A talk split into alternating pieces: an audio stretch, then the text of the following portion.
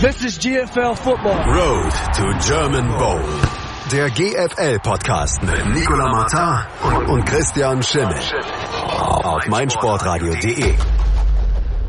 Hallo und herzlich willkommen. Hier ist Road to German Bowl, der GFL-Podcast bei meinsportradio.de. Wir sprechen über die German Football League und seit letztem Wochenende können wir auch über Spiele sprechen, die tatsächlich stattgefunden haben und nicht nur über Vorbereitungsspiele oder was wäre, wenn wir, das ist, sind zum einen ich, Nicola Martin, und dann haben wir noch unseren Experten Christian Schimmel in Leitung. Hallo Christian.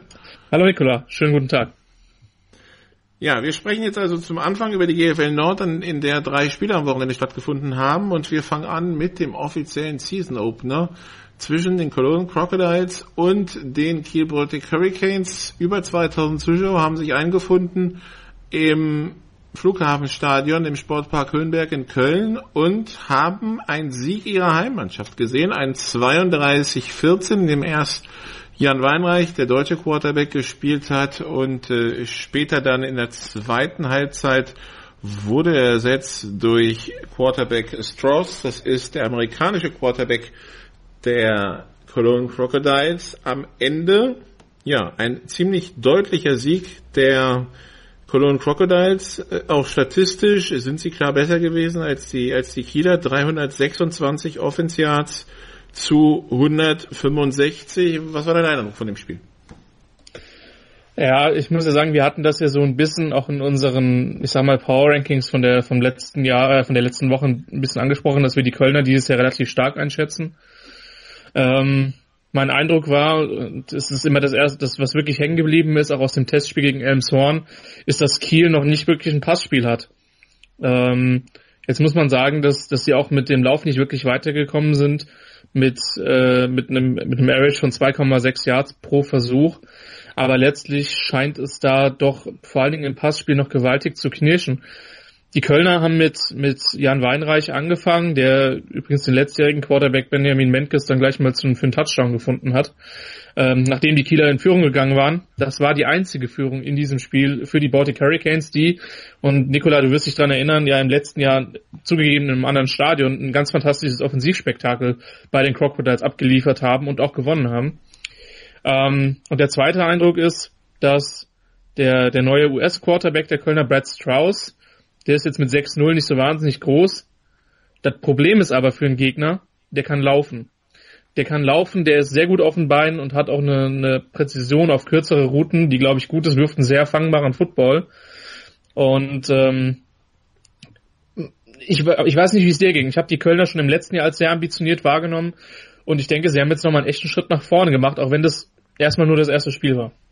Ja, letztes Jahr haben wir dann eine 1200 Yard Angelegenheit gesehen in Sachen Offense, als wir da waren. Dieses Jahr natürlich das Ganze ein bisschen gesetzt da, aber natürlich die, die Kölner, die haben uns ja schon im Grunde genommen bei der Relegation vor anderthalb Jahren gesagt, ja, also das Ziel ist dann immer weiter, immer einen Schritt weitermachen im Vergleich zum Jahr davor. Letztes Jahr hieß es sich in der GFL etablieren, haben das ein oder andere Spiel vielleicht ein bisschen dumm verloren und sind dementsprechend in Anführungszeichen nur Fünfter geworden, was für einen Aufsteiger ja schon ganz gut ist, aber halt mehr mit ähm, Blick auf Platz 4 als mit Blick auf Platz 6. Und dieses Jahr äh, ist das ausgegebene Saisonziel, wir wollen nicht schlechter werden und wir wollen wieder diesen Schritt nach vorne machen. Schritt nach vorne heißt ja dann eigentlich vierter Platz und damit Playoffs. Und so wie das Team aufgebaut ist, es wird gut gecoacht, es ist ein junges Team, das äh, jetzt auch punktuell halt wieder mit Amerikanern verstärkt wurde. Das ist was, was ähm, von dem ich ja schon seit anderthalb Jahren sage, das könnte, wenn es funktioniert, so ein bisschen das Schwäbisch Hall des Nordens werden. Ähm, Im Augenblick scheinen sie ja die Ruhe wegzuhaben, sie machen mhm. ihre Arbeit und äh, dann kommt halt mal so ein Ergebnis zu Saisonbeginn zustande, 32-14. Natürlich ist das Problem jetzt, dass wir nicht wissen, wie gut sind diese Kiel Baltic Hurricanes wirklich? Spielen die eher um die Playoff-Plätze mit? Äh, schwimmen die eher kurz dahinter mit? Also sind sie quasi so in der Position, wo Köln letztes Jahr war? Das werden wir jetzt die nächsten Wochen rausfinden. Aber das Ergebnis an sich hat mich vielleicht in der Deutlichkeit überrascht. Ich hätte gedacht, das wird vielleicht ein Touchdown weniger. Aber dass Köln die Kieler schlagen kann, dann, da, da waren wir uns ja in der Saisonvorschau eigentlich einig.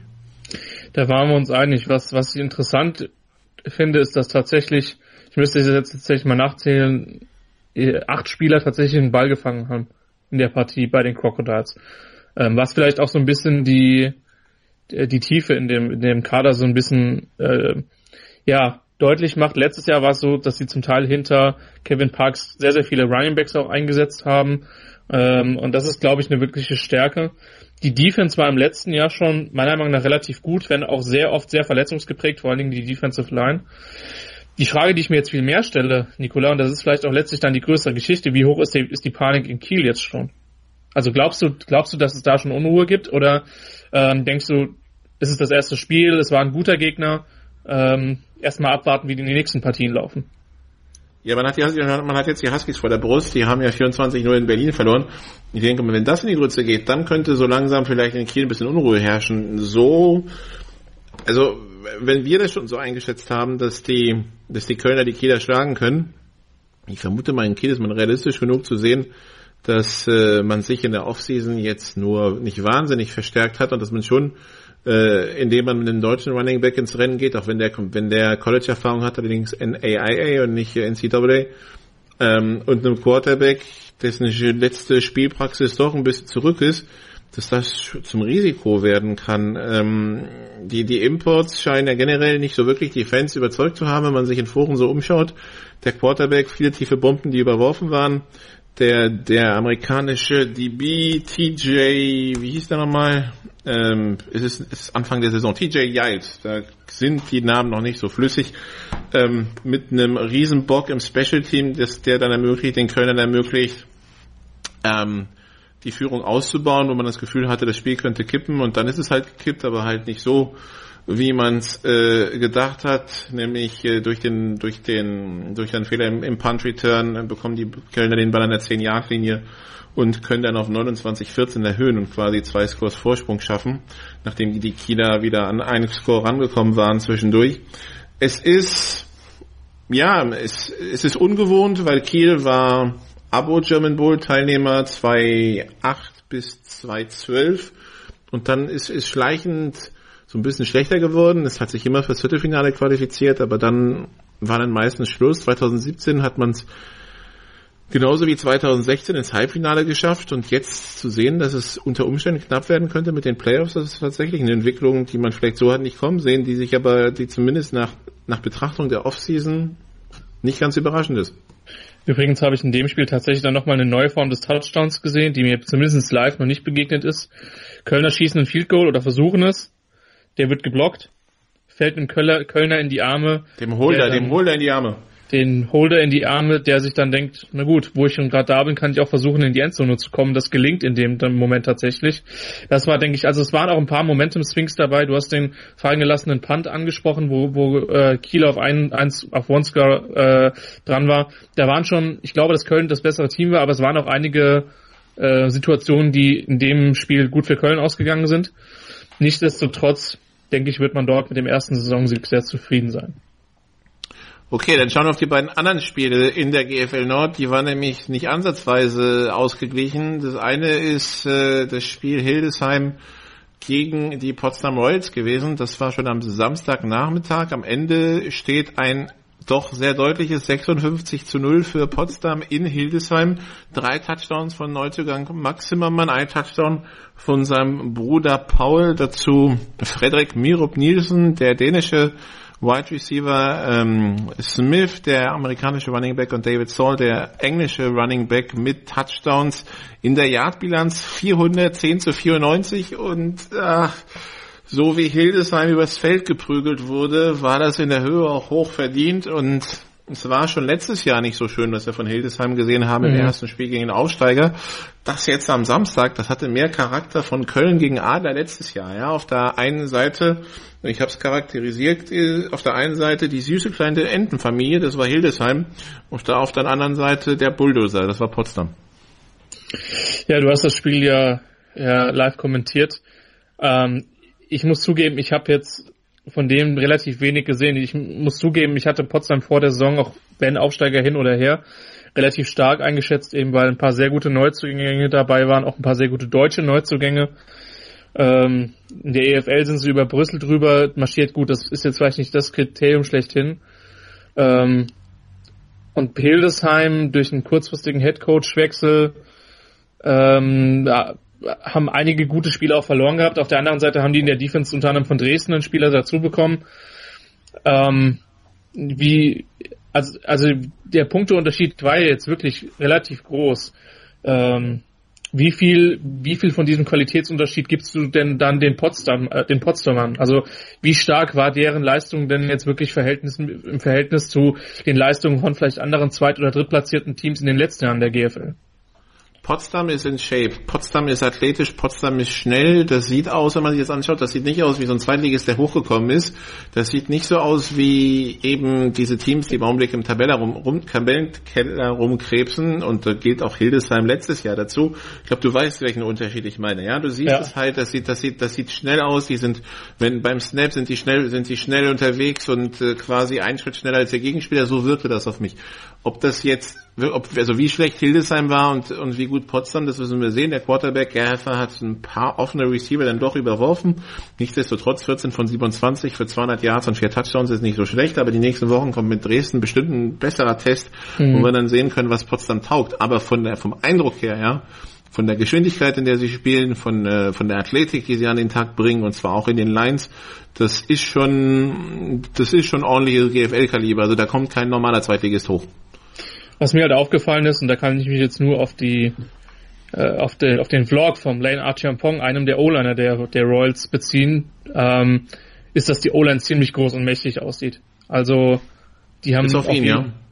Ja gut, aber also er, er, er, halt, ist ein Kopf kleiner als der Rest. Genau, er ist ein Kopf kleiner, hat aber GFL und Nationalmannschaftserfahrung ja. und ähm, der Rest ist groß, stark, schwer und hat auch relativ böse ausgesehen. Ähm, mal gucken, wie das wird, aber das, das ist auf jeden Fall eine Geschichte, die, die denke ich, äh, sich durch die Royals ein bisschen durch, durchzieht, dass die alle relativ groß, relativ athletisch sind.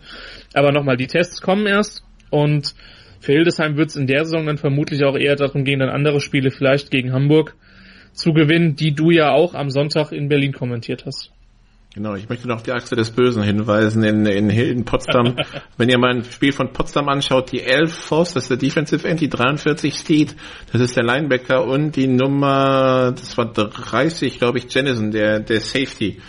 Uh, es, es lebt sich schlecht in der Mitte als Offense des Gegners, kann ich schon mal sagen. Das, das, das schlägt permanent ein. Ja, Hamburg, das war eigentlich ein knappes Spiel zu Beginn. 0 zu 0, das sind nach dem ersten Quarter, 10 zu 0 zur Halbzeit, aber irgendwie Hamburg hat wieder den Lauf von Berlin in den Griff bekommen, noch selber Offensivakzente setzen können. Die, die Pass, Passspiel von Berlin fand ich jetzt echt überschaubar von Terry Robinson, der hat permanent in Doppel- und Dreifachdeckung geworfen und kann froh sein, dass da kein Ball intercepted wurde. Ähm, äh, obwohl er sich stets bemüht hat, äh, ja, ähm, aber am Ende haben die Hamburger dann doch vergessen, irgendwie mit den Ball abzufangen. Mit 232 Yards Rushing bringen die Berliner es nach Hause. Chris Smith, der Running Back, ist angeschlagen, soll aber wohl beim nächsten Spiel wieder fit sein. Ebenso wie Hayden Daniels, der Thailand, auch der hat nicht gespielt in dem Spiel. Ähm, Alex Tunkara hat sich, äh, das war die erste Diagnose, die wir am Sonntag gehört haben, wohl die Patellasehne gerissen. Das hört sich nach einer längeren Geschichte an.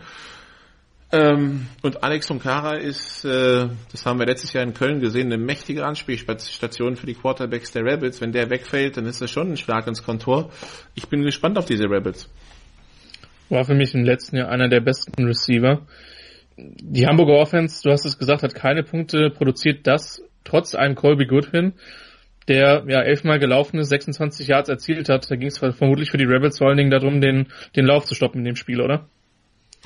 Ja, vor allen Dingen, also der, der Quarterback, der Quarterback hat dann seine Receiver permanent überworfen, hat es aber auch immer rotiert versucht. Irgendwie die, die, die kurzen Routen hat er eher selten genommen, ist dann hat sich dann manchmal sehr schnell entschieden zu laufen, weil er auch viel Druck bekommen hat. Also irgendwie, das war nicht so stimmig, das Bild, aber da haben sich beide Quarterbacks nicht mit rumbeklettert auf beiden Seiten und die Huskies waren noch Meister da drin, Strafen im bescheuertesten Moment zu bekommen.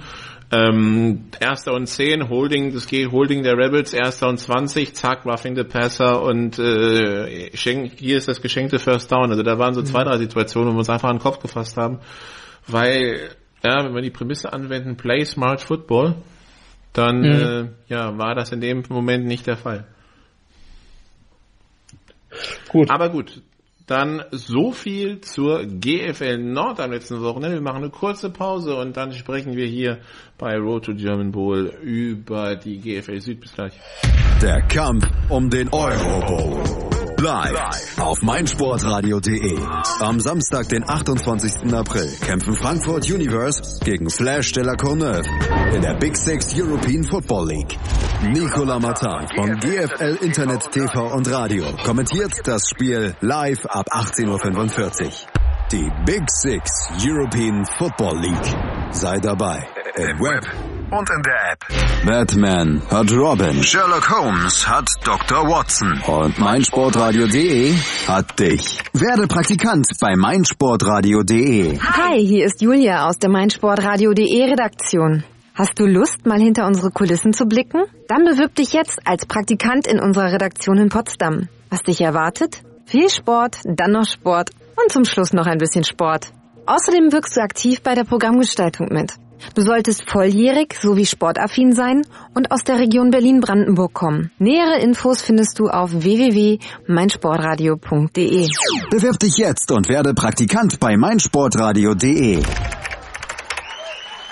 Hier ist Road to German Bowl, der GFL-Podcast. Und wir sprechen immer noch über den vergangenen Spieltag. Wir sprechen über die GFL Süd jetzt und wir sprechen auch hier über einen Aufsteiger, Christian, der sein erstes Spiel in der GFL bestritten hat.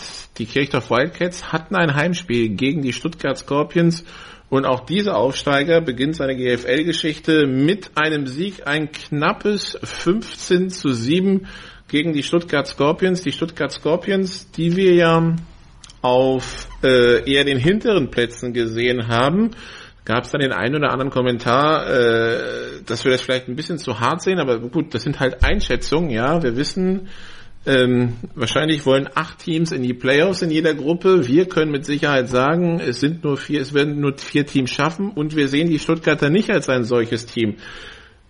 Siehst du das denn nach dem Spiel gegen Kirchdorf anders? Naja, also ich meine, die Stuttgarter haben ja selber offensiv verkündet, dass sie in die Playoffs wollen. Das ist das, was, äh, was kommuniziert wurde äh, von der Waldau und ähm, das müssen wir jetzt mal sehen. Ich glaube, dass es schon in einigen Bereichen Verbesserungen gab. Ähm, in erster Linie sah die, sah die Offensive Line in Pass Protection schon mal ein ganzes Stück weit besser aus.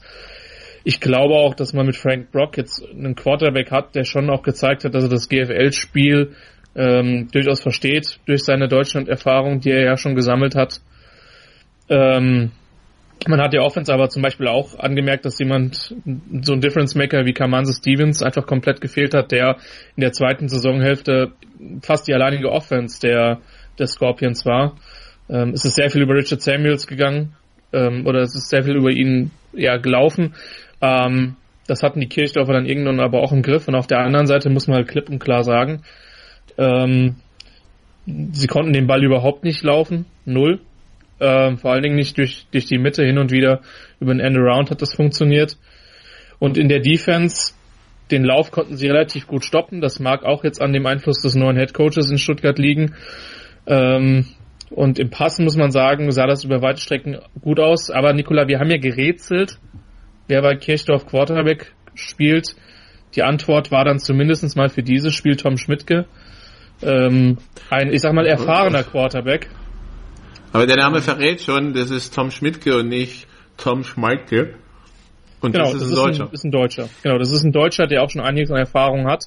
Und der sich, glaube ich, selber, zumindest war das so auch in der Pressekonferenz nach dem Spiel zu hören, nicht wirklich erträumt hat, dass er mal ein GFL-Spiel als Starter beendet und auch gewinnt. Ähm, das sagt ja, muss man sagen, viel über Stuttgart aus, oder? Das sagt vielleicht auch viel über Stuttgart aus. Und eine Sache, man hätte sich das ja denken können, der erste Spiels, offensive Spielzug von Kirchhoff in der Partie war dann direkt mal ein Double Pass von Wide Receiver auf, äh, auf ja, über 55 Yards und das ist so ein bisschen, glaube ich, auch das Mindset der Wildcats. Die haben, glaube ich, vor allem Respekt, aber die haben keinerlei Angst. Und ähm, die Tatsache, und jetzt um den Bogen wieder zu Stuttgart zu spannen, dass du halt gegen eine Mannschaft spielst, die in einen, ohne den geplanten Quarterback antritt ähm, und so wenig offensiven Output halt hast gegen eine Mannschaft, die aus der GFL 2 hochgekommen ist, ja, lässt vielleicht schon ein bisschen tief blicken, auch wenn das jetzt erstmal nur das erste Spiel war. Und wenn Christian und ich über die GFL sprechen, off the record quasi, dann reden wir auch viel über den ein oder anderen Spieler und tauschen uns aus. Und dieses Jahr hat es genau ein Spiel gedauert und Christian hat seinen ersten Man Crush, was Spiel, ja, Spielverständnis, Technik und überhaupt angeht, nämlich in dem Fall ein Kirchdorfer. Genau, es geht um Darkus Jacobs, den, äh, den Safety von Kirchdorf. Ich vermute ganz stark, dass äh, das ein Spielzug von ihm auch in den Plays of the Week sein könnte. Ähm, der hat eine ganz fantastische Interception relativ spät im Spiel abgefangen. Und bei ihm ist es halt einfach so, der steht relativ tief, der kommt aber super schnell an die Anspiellinie, wenn da, wenn da zum Beispiel ein kurzer Pass geworfen wird oder wenn da ein Lauf genommen wird. Der ist physisch, der ist schnell, der kann tackeln. Das ist kein blinder Hitter, wie man es bei Safeties auch hin und wieder mal hat. Ähm, der ist eine große Verstärkung. Von dem anderen A-Import von Brandon Cox, dem Wide Receiver, konnte man noch nicht so wahnsinnig viel sehen, weil der zum Teil selber auch Snaps auf Quarterback genommen hat. Ähm, der hat aber, aber die haben beide Geschwindigkeit. Also die sind beide sehr, sehr schnell. Ähm, und das hat man mitunter auch bei, bei Kick- und Punt-Returns gesehen. Da haben die Stuttgarter eigentlich einen ganz guten Job gemacht, den relativ die, die Bälle nicht so zuzukicken, sondern das Ding möglichst durch die Endzone zu schießen. Ähm, das ist auf jeden Fall eine Gefahr für einen Gegner. Und wie gesagt, ich bin wirklich gespannt, wie die Kirchdorfer Offense aussieht. Wenn da ein Quarterback steht, stand zum Stand der Aufnahme, kann ich noch nicht sagen, wer das am Sonntag in Marburg sein wird, ob das jetzt wieder Schmidtken sein wird oder schon ein A-Quarterback. Äh, Schmidtke, hast der gute Mann, so viel Zeit muss sein. Aber ähm, das war, äh, das war auf de defensiv auf jeden Fall eine gute Leistung von, von Stuttgart. Und dann, also ich bin wirklich gespannt, wie sich die Offense jetzt entwickelt. Also es war, ich fand, es war nicht schlecht gecallt. Man sieht auch definitiv den Einfluss ähm, des neuen Offensive Coordinators. Ähm, Greg Webster, der letztes Jahr noch äh, Quarterback in Ingolstadt war, da waren ein paar gute Ansätze, aber letztlich ist es halt zu wenig, wenn du auswärts nur sieben Punkte machst. Muss man auch an der Stelle einfach mal sagen, gegen den Aufsteiger der mit deutschen Quarterback spielt. Aber es ist schon ein bisschen verwunderlich, dass die Creative Wildcats, die ja eigentlich auf uns einen sehr guten Eindruck gemacht haben, was das Scouting von Spielern angeht, sich dann plötzlich in der Bredouille zurück äh, wiederfinden, dass sie am ersten Spieltag keinen Import Quarterback haben. Ich meine, gut, es gibt Teams, die spielen mit deutschen Quarterback, wie zum Beispiel Unicorns. Das liegt aber daran, dass sie das wollen. Das, das erscheint ja mehr improvisiert und glücklich, dass es so gut gegangen ist, aber so wirklich gewollt erscheint das ja nicht.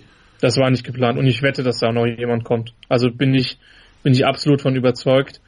Ähm, wie gesagt, vielleicht sind wir am Sonntag schon schlauer. Vielleicht auch nicht. Vielleicht fahren sie auch nach Marburg und versuchen es nochmal.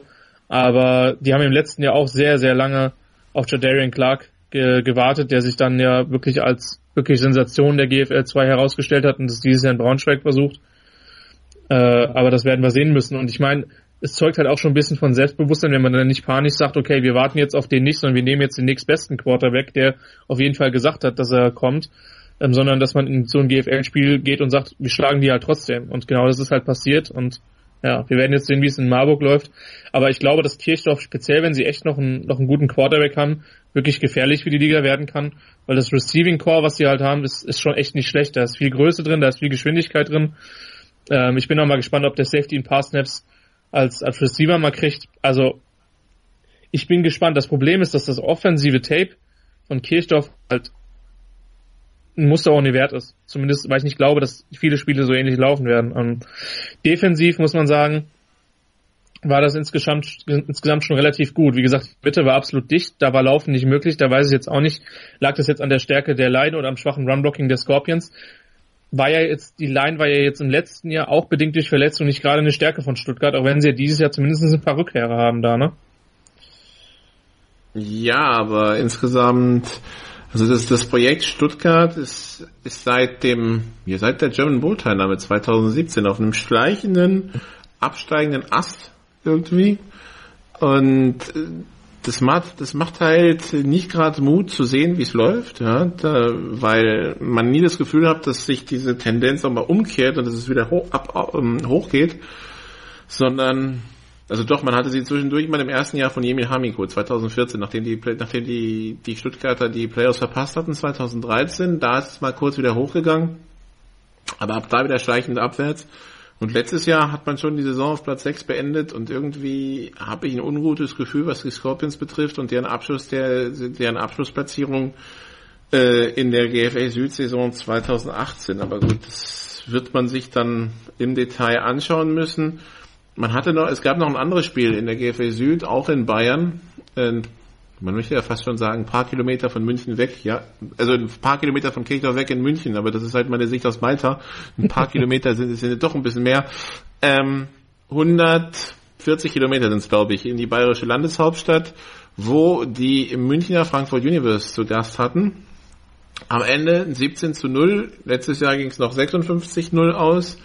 Ähm, ja, es bleibt festzuhalten, viel Chaos in Frankfurt. Mhm. Trotzdem offensiv produziert in Sachen Yards, viele Strafen gehabt, 17 Strafen für 185 Yards. Und das dürfte die beruhigende Nachricht für alle Frankfurter Fans sein, die Defense scheint weiterhin Wand zu sein. Das ist jetzt vermutlich die größte Überraschung des Spiels, dass eine Coach K Defense weiter produziert und direkt mal im ersten Spiel den ersten Shutout der Liga liefert. Ähm, ich muss zugeben, ich hatte mir das bei allem Respekt für München ein bisschen deutlicher vorgestellt. Ich glaube, dass die Cowboys, dass es den Cowboys sehr gut getan hat, dass sie Konstanz im Coaching-Staff haben mit, mit, mit Holly. Ich bin auf das Video sehr gespannt, weil sie ja mit Fabian Birkholz einen neuen Offensive Coordinator haben, dem letztjährigen Cheftrainer in Stuttgart, äh, der da glaube ich schon seine, seine eigenen Ideen da auch hat und umsetzen will. Ja, was die Offense betrifft, natürlich ist Nasita jetzt nicht mehr in, in, in Frankfurt, wobei ich persönlich auch eine relativ hohe Meinung von dem Joe Bergeron habe, dem jetzt letztjährigen Starter in, in Dresden und jetzt dann entsprechend Running Back bei der Universe. Aber trotzdem ist es jetzt kein großer offensiver Output gewesen, muss man sagen. Also 17 Punkte in vier Vierteln ist jetzt auch einfach nicht die Welt. Sie haben das Ding gewonnen, relativ souverän ähm, und waren auch, glaube ich, selten in der Gefahr, das Spiel wirklich zu verlieren. Ähm, aber ich, also normal, im letzten Jahr war München nicht der Maßstab für Frankfurt. So, und ähm, es ist vermutlich viel zu viel, um anhand eines Spiels da zu viel rauslesen zu wollen, aber es war jetzt nicht die dominante Vorstellung, wie wir sie schon von Frankfurt gesehen haben. Zumindest offensiv nicht, nee. Also Lauf, lauftechnisch, also 175 Laufyards mit Bergeron und Rodney, das äh, dürfte das, äh, das ist okay. Passtechnisch, ja, also 240 Yards lesen sich erstmal gut, allerdings hat äh, Crowley weniger als 50% Passvervollständigungsquote. Das äh, scheint für viel Überworfenes oder Ungenaues zu sprechen. Das, äh, das war zumindest das, was äh, uns Kollege Andreas Renner berichtet hat, der ja vor Ort war und sich das Spiel live angeschaut hat. Aber ja, wie er sagt, die, die, die Frankfurter auf der anderen Seite haben ja eine, eine so starke Defense und letztes Jahr, ich habe gerade nochmal nachgeschaut, haben sie pro Lauf 1,4 Yards abgegeben über die Saison.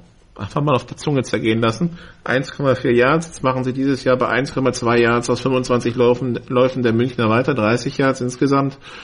Solange die Defense so gut ist und so wenig Punkte abgibt, ist die Sache mit der Offense ja vor allen Dingen eine fürs Publikum. Ja? Ähm, nun ist das in Frankfurt natürlich kein ganz unwichtiger Faktor und wir wissen, das Publikum in Frankfurt war die letzten Jahre nicht zwingend begeistert von dem, was Markus Gran da hat spielen lassen, äh, weil das halt ein bisschen konservativer war und halt nicht so explosiv, wie man sich vorgestellt hat, wie man sich vielleicht auf den Zuschauerrängen vorgestellt hat.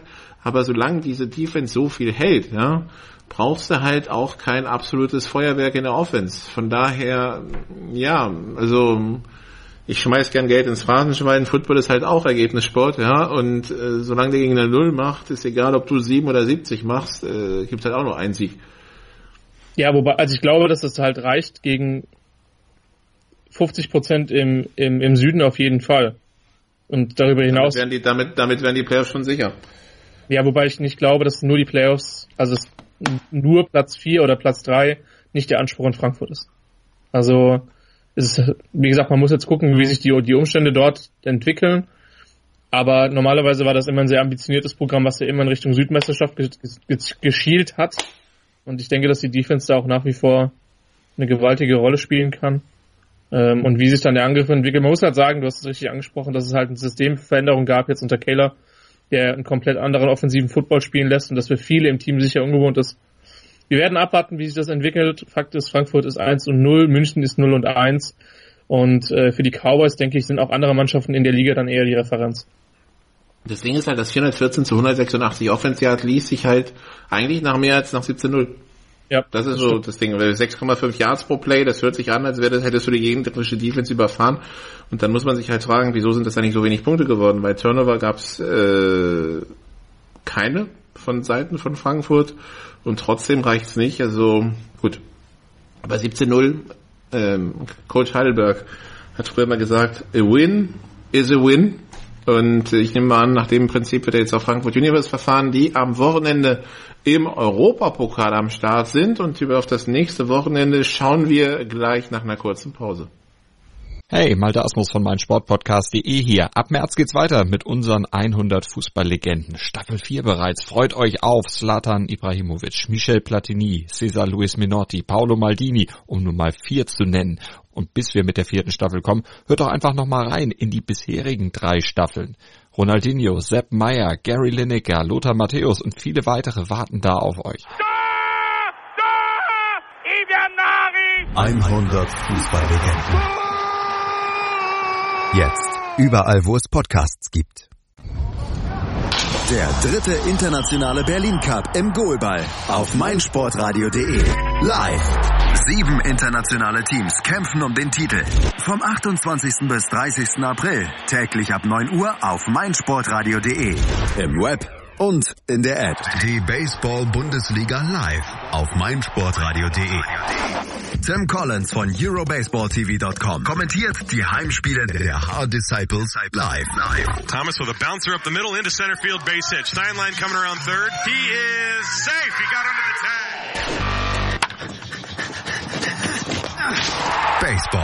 live auf meinsportradio.de. Im Web und in der App. Teil 3 von Road to Joan Bull, dem GFL-Podcast hier bei meinsportradio.de. Nicola Matan, Christian Schimmel im Gespräch über die GFL und mit Vorschau auf Spieltag 2. Und warum spreche ich über Europapokal? Das wäre jetzt eigentlich nicht so Teil unseres Programms, aber das hat sich jetzt spontan entschieden. Statt Livestream gibt's äh, am Samstag bei Frankfurt gegen La Courneuve Flash Live-Radio hier auf meinsportradio.de. Wer sich jetzt fragt, cool, wann denn das? Wissen wir nicht. Weil das hängt auch noch ein bisschen davon ab, wo das Spiel stattfindet, weil wenn es in Frankfurt stattfindet, so wie es im Augenblick geplant ist, im FSV-Stadion, dann ist Kickoff ganz normal 19 Uhr. Wenn es doch nach Rüsselsheim verlegt werden müsste, dann müsste man früher ankicken, weil ähm, in Rüsselsheim gibt's kein Flutlicht. Aber da steht, das Ganze steht noch in den Sternen. Natürlich ist es ein Rattenschwanz durch die Insolvenzgeschichte bei der Vermarktungsgesellschaft von Frankfurt. Insolvenz, die jetzt uns im Detail jetzt nur bedingt hier interessiert im Podcast. Also wer dazu mehr lesen will, die Frankfurter Sportpreis ist im Augenblick voll damit, braucht man nur ein bisschen Google zu bemühen. Ähm, ja, Christian, aber auf der anderen Seite so ein, so ein Europapokalspiel, also so, sofern ich glaube, Frankfurt nicht mit 28 Punkten verliert, sind sie für den Eurobowl qualifiziert. Das ist quasi nochmal so ein Preseason-Spiel nach dem ersten Regular-Season-Spiel. Das heißt, du kannst, du kannst dem, im Training jetzt die Punkte adressieren, die nicht gepasst haben und hast jetzt quasi auch ein Trainingsspiel, um das nochmal durchzutesten. Ja, die Big Six, die dieses Jahr die Big Four sind, mit äh, Frankfurt, Braunschweig, La Courneuve und äh, Amsterdam. Äh, ich meine, wir wissen ja, Nikola, dass Quervergleich der einzig relevante Faktor im, in, der Stärke zur Messung von Teams sind. Im ähm, Sport übrigens. Das gilt nicht nur für Football, das ist, für, das ist bei Hallenheimer nicht anders. Ähm, und es geht jetzt gegen La Courneuve, die du schon live gesehen hast, gegen Braunschweig, ähm, die knapp verloren und, und, haben. Und die eine Angst haben gegen deutsche Gegner, das aber schon immer, die haben noch die Vorstellung des des deutschen Monsters in der Line, ja. Also wenn, die sich eine deutsche O-Line vorstellen, dann ein Mensch, der etwa drei Meter hoch, zwei Meter breit und 250 Kilo wiegt. Das ist so deren Vorstellung von einem deutschen O-Liner und die hatten so totale Angst von Braunschweig total überrollt zu werden, die ich den ich vorher schon genommen habe, so von wegen keine Sorge, das sind jetzt auch nicht so Monster und die müssen sich auch erstmal finden. Jetzt allerdings treffen sie auf die D-Line von Universe und da muss ich sagen, so wie es München erging, könnte es sein, dass diese, dieser Albtraum jetzt doch noch Realität wird. Na gut, ich meine, es ist ja nicht nur in München so ergangen, sondern in den letzten Jahren ist es verdammt vielen Offensive Lines so gegangen wie München. Wir, wir, ähm, wir erinnern an Kiel, die ein Playerspiel in Frankfurt gewonnen haben mit minus 10 netto, netto Offense Yards, ja. Ja, das, das, das schlägt das jedes, das Herz jedes Defensive Coordinators für. Ja, und Thomas Köstling freut sich, dass, dass wir auch dieses, diesen Fakt immer wieder hervorheben, weil er ist am Losing End und jeder kommt und klopft ihm mal die Schulter und sagt, Junge, ist eigentlich echt bitter, dass du mit minus 10 Yards des Gegners das Spiel verlierst. Und er denkt sich immer, ja, ja, ja, ja, ja. Ja, die Universe also gegen La Courneuve. Ähm, normalerweise sollte der Talentvorteil da schon bei Frankfurt liegen. Ähm, und äh, es du kannst vermutlich genau wie ein weiteres, wie ein weiteres Testspiel ansehen. Ähm, am selben Tag, fast zur selben Uhrzeit, ähm, spielt Braunschweig gegen Amsterdam, die sich jetzt schon anschicken, damit gegen das dritte Team sich eine Klatsche abzuholen, denn die haben ein Testspiel gegen Köln relativ hoch verloren. Die haben von der Universe ziemlich ähm, ziemlich viele Punkte eingeschenkt bekommen, um mich mal so auszudrücken. Und jetzt geht's nach ja und jetzt geht's nach Braunschweig. Das Spiel findet äh, auch am Samstag um 18 Uhr in, in Braunschweig statt. Ähm, vermutlich auch nochmal, sogar vielleicht noch vielleicht eher als Frankfurt die Chance für für die Lions sich einzuspielen, denn das, was in, in La Courneuve passiert ist, da war vermutlich nicht jeder bei den Lions mit zufrieden, auch wenn sie das Spiel am Ende gewonnen haben. Ja, und da geht es so ein bisschen das Gleiche. Sie hatten jetzt zwei Wochen, um in ernsthaftem Training, und ich glaube, das Training war kein Spaß die letzten zwei Wochen. Sie hatten zwei Wochen, um sich da jetzt quasi den, äh, die, die Fehler auf Video anzuschauen und diese Fehler zu adressieren, diese Ungenauigkeiten, diese diese, ja, einfach diese mentalen Fehler, die sie auch gemacht haben, um das alles äh, zu kitten. Und jetzt ist es quasi das zweite Spiel und wahrscheinlich für den Coaching-Staff und Troy Tomlin und Dave Likens einfach nachzuschauen, okay, wo stehen wir jetzt eigentlich? Ja, sieht das immer noch so nach Kraut und Rüben aus, wie es vor zwei Wochen in La Courneuve aussah. Ja, und ähm, wir, wir, wir kloppen jetzt nicht einfach so auf den Braunschweigern rauf. Das ist schon einfach durch den Standard, an den uns Braunschweig gewöhnt hat, war das ein echt schwacher Auftritt. Das muss man dann halt so sagen. Das ist wie als. Und den sie aber auch selber haben, ne? Also den, diesen Standard haben sie auch selber. Ja, den, also den Anspruch ja haben sie selber. Was, was von außen reingetragen wird, sondern sie haben ja selber den Anspruch, Mannschaften wie La Courneuve eben zu dominieren. Und also ich sag dir ganz ehrlich, wenn die gegen Amsterdam Probleme bekommen, dann fange ich vielleicht wirklich an, mir ein bisschen Sorgen zu machen um Braunschweig. Also ja, nächste, das nächste Spiel ist dann, ist dann bei den Huskies. Aber jetzt ist quasi so ein bisschen die Generalprobe vor dem GFL-Start. Ist es besser geworden äh, oder nicht? Und das ist schon, das ist schon ein Faktor, den, da müssen wir jetzt mal ganz genau hinschauen, weil wenn sie, wie gesagt, wenn sie im Heimspiel gegen Amsterdam aufkämpfen müssen, dann ist, dann läuft was schief in Braunschweig und dann muss man mal gucken, ob dann noch reagiert wird. Also das ist tatsächlich äh, für mich dann in dem Sinne interessant und das ist überraschend, weil wir nie gedacht hätten, dass diese Spiele nur ansatzweise mal ähm, wirklich Relevanz in der Größe haben, zu schauen, okay, wie funktionieren eigentlich unsere GFL-Teams, weil sowohl Frankfurt als Braunschweig waren für uns halt Automatic. Genau. Also, das, also es geht jetzt nicht darum, dass sie rausfliegen können, weil Nö, das ist auch noch viel zu aber wie sieht das, wie, wie, sieht, wie sieht das auf dem Platz aus? Richtig, wie sieht es auf dem Platz aus? Und ja, das werden wir sehen. Mit Sicherheit eine gute Gelegenheit für Braunschweig nochmal ein bisschen was zu testen. In der EFL gibt's kein Spiel mit deutscher Beteiligung, aber die beiden Mannschaften in der Gruppe von den Potsdam Royals spielen gegeneinander. Kalanda Broncos gegen äh, die Brussels Tiger und Kalanda, wenn mich nicht alles täuscht, mit dem unter anderem mit, mit Simon Gawanda, dem, dem deutschen Defensive End, der im letzten Jahr für, für äh, die Frankfurter aufgelaufen ist. Der wird dann, der wird dann Potsdam sehen, wie schwer es dann am letzten Spieltag gegen gegen die Schweiz, gegen, gegen die Schweizer dann werden wird. Und also so leid es mir tut für, für Brüssel, ja, aber ich fürchte, das wird jetzt auch gegen die Kanada Broncos nicht wirklich ein angenehmes Ergebnis. Nee. Also dafür, also die Kanada Broncos sind zwar nicht mehr so stark wie jetzt die 2012 war das, wenn ich mich recht erinnere, den Eurobowl gegen Wien gewonnen haben, wo es wirklich eine europäische All-Star-Truppe war, aber nichtsdestotrotz die, die, die Kanada Broncos aus Kur übrigens, die sind mindestens eine Nummer zu groß für Brüssel, wenn nicht zwei oder drei. Genau, aber so viel vielleicht dann zum Europapokal.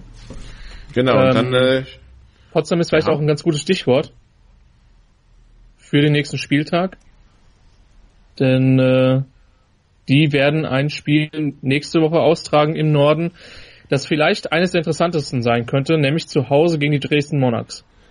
Und sie haben halt zwei, Spiel, zwei Pflichtspiele hinter sich, nämlich das 72 zu 0 in Brüssel, das, 9, nee, das 56 zu 0 in Hildesheim. Das heißt, du hast zwei Pflichtspiele bestritten und hast 128 Punkte erzielt, null kassiert, hast dich jetzt also richtig schön eingespielt und spielst gegen einen Gegner, der außer seinem Vorbereitungsspiel gegen Albershausen nichts gespielt hat und auch noch auswärts ran muss. Das heißt, du hast dein erstes Heimspiel und das könnte jetzt eine Ansage sein, weil sie haben jetzt Back-to-Back -back Dresden. Gewinnen sie diese beiden Spiele, Rein theoretisch jetzt, ja. Ja. Wäre das der gewonnene direkte Vergleich und könnte für die für den Saison, für den weiteren Saisonverlauf äh, ähm, durchaus vorentscheidend sein.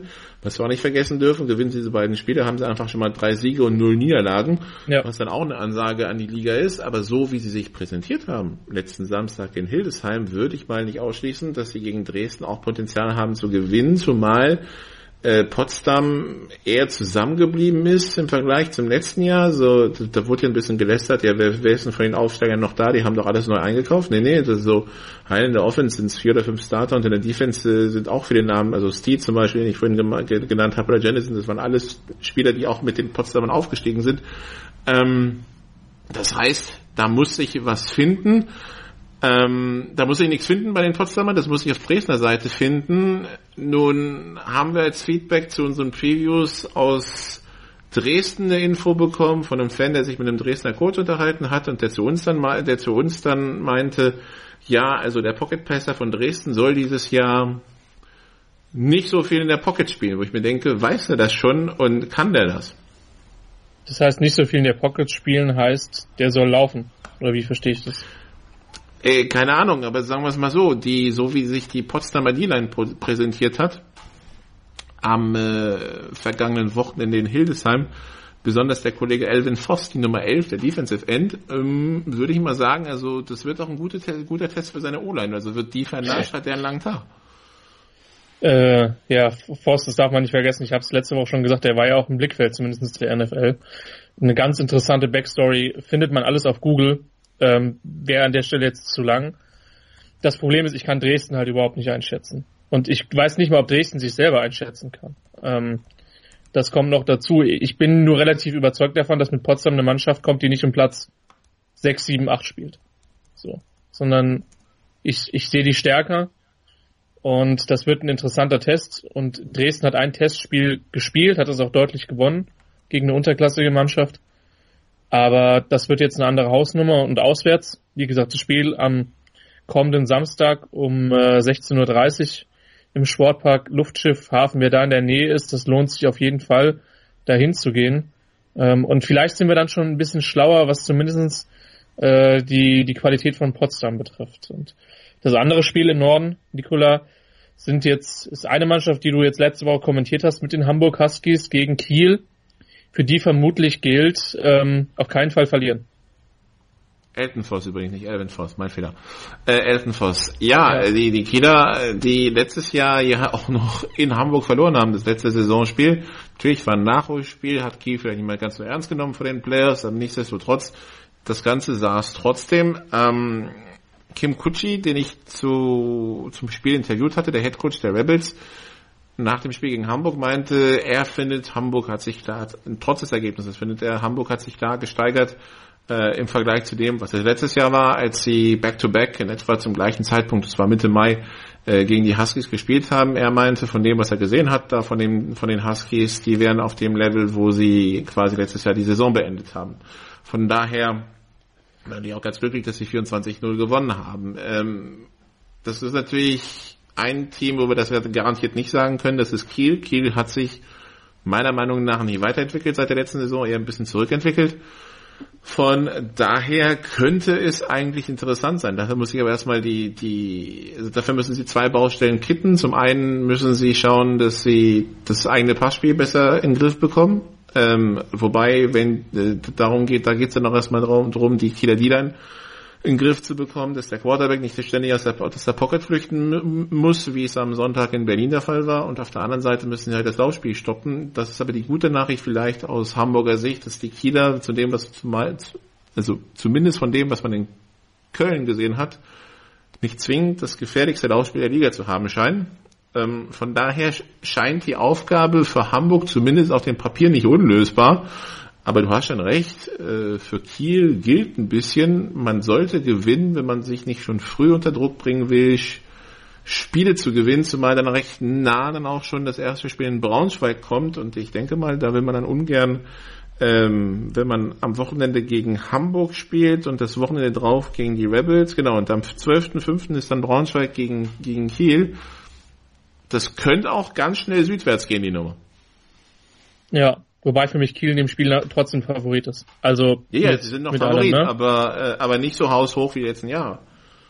Nee, aber das wird uns mit Sicherheit einen interessanten Einblick auch da geben. Dann gibt's noch zwei Spiele im Süden, Nikola. Genau, und die besprechen wir nach einer kurzen Pause. Eins von den Spielen überträgt nämlich mein Sportradio am Sonntag. Wer wird DHB-Pokalsieger 2018? Das Final Four.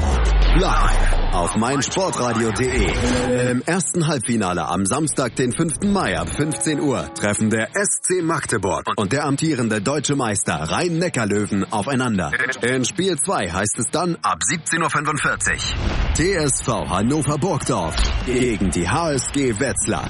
Das Finale Sonntag, den 6. Mai ab 15 Uhr. Das Final Four 2018. Live auf meinsportradio.de. Im Web und in der App. Hören, was andere denken. meinsportradio.de. Folge uns auf twitter.com slash meinsportradio. Teil 4 von Road to German Bowl, dem äh, GFL-Podcast hier bei meinsportradio.de. Nicola Martin, Christian Schimmel. Wir sprechen jetzt also über diese, über diese Südduelle und haben da ja insgesamt drei. Ähm, und wir fangen an, Ehre, wem Ehre gebührt, mit den deutschen Meistern. Die Schwäbischer Unicorns haben die Munich Cowboys zu Gast. Die Munich Cowboys, die ja das einfachste Startprogramm der Liga haben, ne? Gegen den ähm, genau. den amtierenden Südvizemeister und also gegen den Halbfinalisten und gegen den deutschen Meister. Beide berüchtigt für ihre Defense. Die zweitbeste Laufverteidigung hinter Frankfurt letztes Jahr war Hall. Und nach dem, was wir letzte Woche über die Schwäbischer Unicorns gesagt haben, tue ich mich schwer, jetzt bei den Cowboys das große Punktefestival zu erwarten. Es steht zu befürchten, dass es für die Cowboys ein etwas längerer Nachmittag werden könnte, oder? Normalerweise sagt man ja, es ist gut, wenn man die Spitzenmannschaften früh spielt, weil die noch nicht so eingespielt sind. Ähm, bei Halle ist nur das Problem, dass die sehr eingespielt sind, weil sich unheimlich wenig dort verändert hat. Also die einzige Hoffnung, die München haben kann, ist, dass Hall Rost hat, ganz ehrlich. Für mich. Gut, ich meine, Hall hat ein Testspiel gespielt, relativ klar gegen einen unterklassigen Gegner, ich glaube es war Straubing, äh, gewonnen.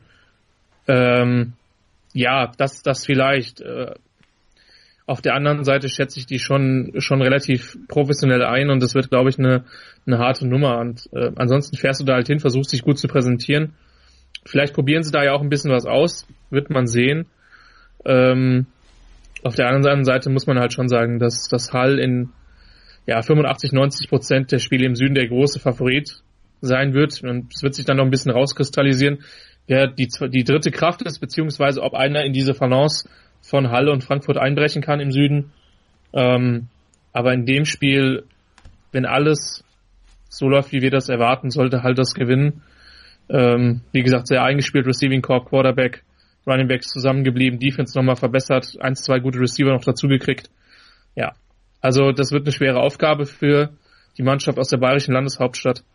Ähm, insofern prognostizieren wir jetzt mal den einen, einen Sieg für das Team aus Baden-Württemberg, ob das zweite Team aus Baden-Württemberg, was dann am, am Samstagsspiel gewinnt, das ist vielleicht die, das etwas größere Fragezeichen. Hm, Unicorns Cowboys war übrigens das allererste Spiel von GFL Radio damals, 2009. So lang ist das übrigens her. Ähm, das hatten wir dann irgendwie auch deutlicher erwartet, weil Hall in dem Jahr es ja dann bis ins Halbfinale geschafft hatte und irgendwie ähm, auch einen starken Eindruck gemacht hatte, bei Nakil noch rausgehauen hätte aus dem, aus dem German Bull. Und das Spiel ging damals, damals übrigens 7 zu 0 aus das allererste GFL-Radiospiel ein geblocktes Fehlcode erst zum Touchdown retourniert wurde. Das war's dann also. Ähm, trotzdem, ist sich, inzwischen hat sich Hall so weiterentwickelt. Ich glaube, das wird eine klare Sache. Ja, das andere Stuttgart gegen Ingolstadt, das ist das äh, zweite Spiel am Samstag. Das ist ja so eine Art Familientreffen. Rick Webster und Richard Samuel treffen auf ihr Team vom letzten Jahr. Rick Webster jetzt als OC und Richard Samuel immer noch als Wide Receiver.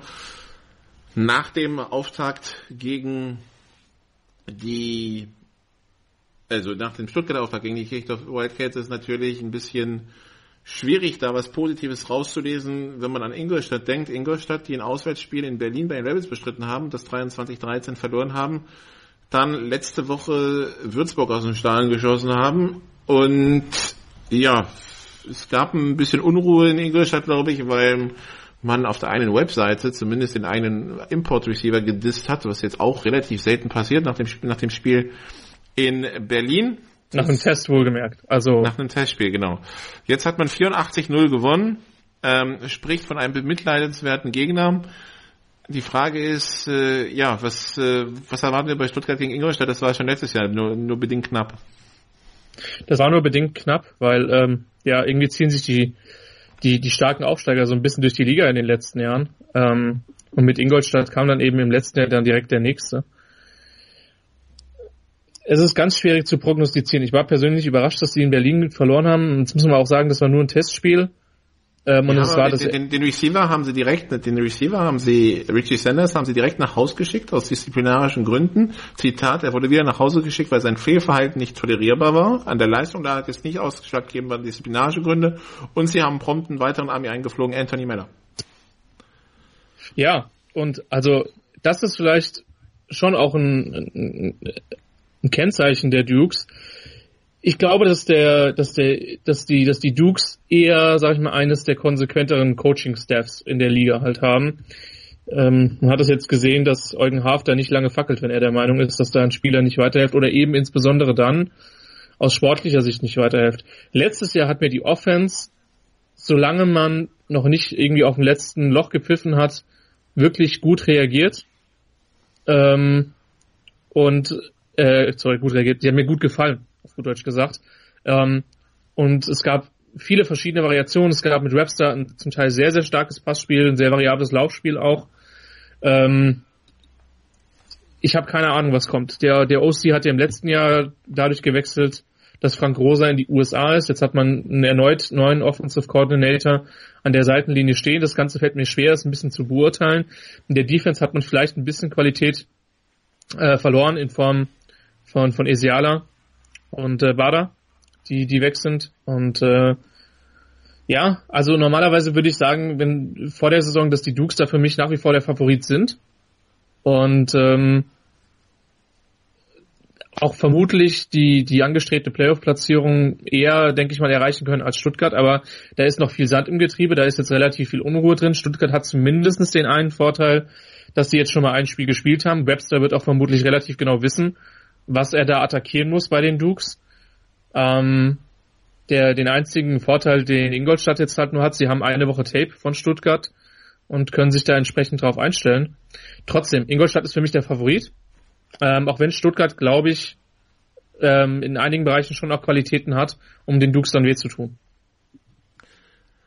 Ja, aber Ingolstadt Favorit, da würde ich mich anschließen. Das äh, wirkt insgesamt solider auf den äh, also footballtechnisch gesehen, ja, einfach, ähm, wenn man sich die, die Kader anschaut, als das, was äh, Stuttgart aufbieten kann. Und letztes Jahr war die, war der Unterschied ja schon da und äh, steht zu befürchten, dass er dieses Jahr auch da ist. Ähm, ja, ich traue Stuttgart halt nicht über den Weg, ist halt so, also ist nicht böse gemeint, ja, aber der, mir fehlt so etwas, was mich überzeugen würde, dass Stuttgart besser ist als das, was ich denke. Und das, das durch dieses Spiel in Kirchdorf hat sich mein Eindruck eher bestätigt als geschwächt. Ja, ja, ich meine, klar, ist es nie ein gutes Zeichen, wenn du gegen einen Aufsteiger verlierst, noch zudem einer, der eigentlich mit einem Emergency oder mit einem Backup-Quarterback auf jeden Fall gespielt hat. Ist, glaube ich, für Stuttgart schon eine wichtige Partie, um da vernünftig mitzuhalten, dass da nicht zu früh zu viel Unruhe entsteht. Ähm, ja, nichtsdestotrotz, ein Spiel haben wir noch, Nikola. Ähm, das werden, werden, wir gemeinsam am Sonntag übertragen. Genau, das werden, werden wir uns über den Weg laufen, werden wir gemeinsam übertragen. Es geht für uns mal wieder nach Marburg. Da waren wir auch im letzten Jahr schon relativ oft. Und es geht jetzt schon auch um die angesprochenen Kirchdorf Wildcats, die die weiteste Auswärtsreise in dieser Saison direkt ähm, am ersten Spieltag haben. Das ist, ich glaube, die Kirchdorfer haben auf ihrer Website eine Übersichtstabelle geliefert, über 500 Kilometer äh, bis zum Georg-Gassmann-Stadion. Das Ganze am Sonntag um 16 Uhr. Wie gesagt, wir übertragen das im Radiostream. Und ja, das ist das Spiel vom Playoff-Teilnehmer, vom drittplatzierten Marburg Mercenaries, die laut eigenen Ansprüchen auch nicht wirklich Lust haben, schlechter in der Tabelle platziert zu sein, gegen einen aufstrebenden Aufsteiger. Das ist, denke ich, so die Storyline zu dem Spiel. Und Marburg, wie gesagt, auch noch ohne Pflichtspiel. Ein Test gab es in Nürnberg, den hat man knapp gewonnen beim GFL 2-Team. Aber auch da ist, glaube ich, noch ganz, ganz viel offen, wie diese Offense aussieht. Der große Name ist vermutlich in Marburg Salis Nasita. An dem kommt man nicht vorbei. An dem kommt man nicht vorbei, aber dieses Testspiel in Nürnberg, da hast du dich ja zumindest von Nürnberger Seite so, ja gut, im vierten Quarter haben wir halt die Backups eingewechselt, die nicht und dann haben sie halt gewonnen. Das fand ich eine interessante Einschätzung, ähm, beziehungsweise einfach auch eine interessante Feststellung, dass, der, dass das GFL-Team anscheinend bis zum Ende die Starter auf dem Platz hatte, was ja eigentlich in einem Vorbereitungsspiel, in einem Vorbereitungsspiel ist eigentlich da, damit das nicht passiert. Aber gut, das, ähm, das nur am Rande die Kirchdorfer, da, da, wird, da wird natürlich viel mit, mit dieser Quarterback-Geschichte zusammenhängen. Haben sie jetzt endlich einen amerikanischen Quarterback bekommen? Wenn ja, wie oft hat er mittrainiert? Und äh, wie weit kann er die Offense führen? Stellt es quasi auch die, die Marburger vor eine Herausforderung, weil ich, wie du vorhin schon richtig gesagt hast, wenn die, wenn ein amerikanischer Quarterback kommt, sieht wahrscheinlich die Offense der Kirchdorfer auch ganz anders aus. Das ist also die, die größte Frage. Auf Seiten der Marburger, Silas Nasida ist wieder da, ja.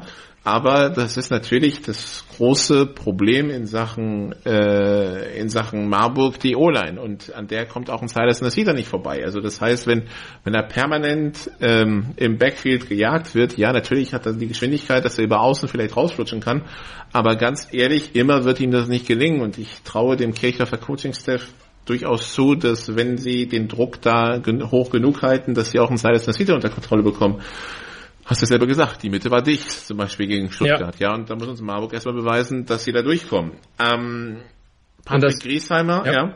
Das eine Ergänzung dazu, das interessant ist, das habe ich bei GFL äh, Mannschaften auch bis jetzt nur sehr selten gesehen. Die Mitte war auch wegen Shannon Smith dicht.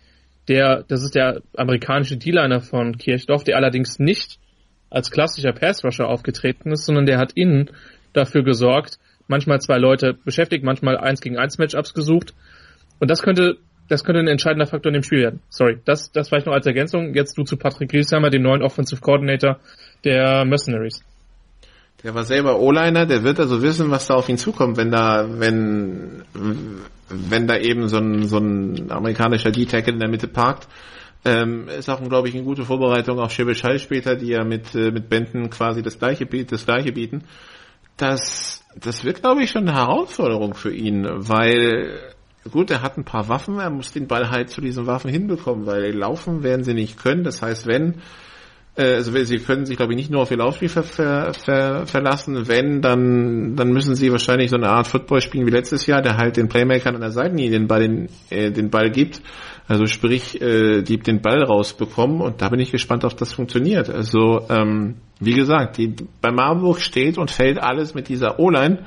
Nur können wir uns nicht vorstellen, dass da quasi das gespielt werden kann, was ein, was letztes Jahr Markus Gran halt in Frankfurt hat spielen lassen. Ja, also sprich, äh, einfach mal mit I-Formation und Rums durch die Mitte, ja, das wird einfach nicht funktionieren. Ähm, da müssen da werden sich was anderes einfallen lassen müssen, außer, das wäre ein großes Wunder, die, Mar die Marburger Odern hat sich massiv gesteigert. Das, was wir allerdings auf dem Tape vom Nürnberg-Spiel gesehen haben, also den, den, diesen Eindruck macht es nicht zwingend. Nee, und ich denke, dass man da auch, also ich glaube, dass man eine variablere Offense in Marburg sehen wird. Ähm, das war zumindest mein Eindruck aus dem Nürnberg-Spiel ähm, dass es dort flexibler sein wird, was auch Formationen betrifft. Sie haben natürlich immer noch einige Playmaker. Wie gesagt, sie haben noch Nasita, sie haben mit Phil Lanieri ein Spieler, der für mich einer der besten in der Liga war in der, in der letzten Saison. Sie haben mit Lindley eine sehr, ja, flexibel einsetzbar, sehr einsetzbare, ähm, sehr flexibel einsetzbaren Offensivspieler. Und ähm, ja, dazu noch ein paar andere Jungs, die den Ball relativ gut fangen kann, fangen können. Und äh, ich bin, ich bin wirklich gespannt, wie variantenreich das wird, weil man darf nicht vergessen, es ist das erste Saisonspiel äh, für die Mercenaries. Um die Defense mache ich mir persönlich weniger Sorgen. Ähm, man hat auch mit Jenkins, glaube ich, einen sehr guten Amerikaner geholt und auch ein paar, immer noch ein paar sehr gute Edge Rusher. Also Cesaro Vanucci wird immer noch seine, seine, seines Sacks holen. Ähm, und Neil Howie in der Secondary ist, denke ich, immer noch einer der besten Safeties in der GFL. Also das wird für mich jetzt nicht das Fragezeichen, sondern für mich ist wirklich die, die, die große Frage, was kann die Marburger Offense in diesem Spiel machen? Und wenn du mich jetzt äh, vier, fünf Tage vor dem Spiel fragst, wie geht das aus, würde ich dir sagen, geht mal besser hin, weil für mich ist das Stand heute eine relativ offene Geschichte. Ja, klar. Ich weiß nicht, wie es dir geht. Nee, und äh, also was natürlich ein Faktor sein kann, ist lange Auswärtsfahrt am Sonntag. Ne? Das ja. äh, ist für keine Gegner angenehm.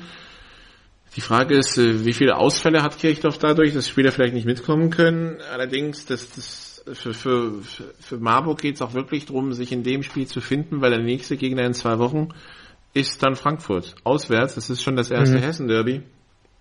Und ganz ehrlich, da muss dann, da muss dann aber auch dieses Offensivschema sitzen, weil wir haben schon über die über die Defense Run von von Frankfurt gespielt, äh, gesprochen. Die die spielen einen vor sich hin, ja. Also wenn und das haben wir auch letztes Jahr gesehen, da hat Mar da hat Marburg einfach keinen Stich gesehen und da waren viele enge Spiele bei letztes Jahr bei Marburg, als die Dritter wurden. Ja, ich erinnere mich an das Spiel gegen Stuttgart, wo Stuttgart zwischendurch vielleicht sogar die Möglichkeit gehabt hätte, ähm, näher ranzukommen, mehr draus zu machen. Ich erinnere mich an das Spiel gegen Saarland äh, ein paar Wochen später, wo auch Saarland irgendwie zwischendurch mal einen Punkt hatte und man das Gefühl hätte, das, das Spiel kippt in Richtung Saarland. Da waren ein paar knappe Dinge dabei. Ähm, die Marburger müssen jetzt beweisen, dass sie quasi sich auf diesem Level halten können und vielleicht einen Schritt weitermachen können. Wenn nicht, wenn sie auf diesem Level bleiben oder vielleicht einen Schritt zurück gemacht haben, dann könnte es auch ganz schnell aus dem Playoff-Ring rausgehen. Das ist halt mein Problem mit der ganzen Geschichte. Genau, und da wird Kirchdorf, denke ich, ein erster Test werden. Ähm, mit welchem Quarterback dann auch immer. Wir beide werden es nicht sein. Wir werden, wie gesagt, am Mikrofon sein. Ähm, so viel, so viel steht fest. Ähm, genau, Sonntag ab 15.45 Uhr geht's los. Ja, und das soll es eigentlich schon gewesen sein mit Road to German Bowl für diese Woche. Wir hören uns also Samstag, wann auch immer, auf meinsportradio.de schauen.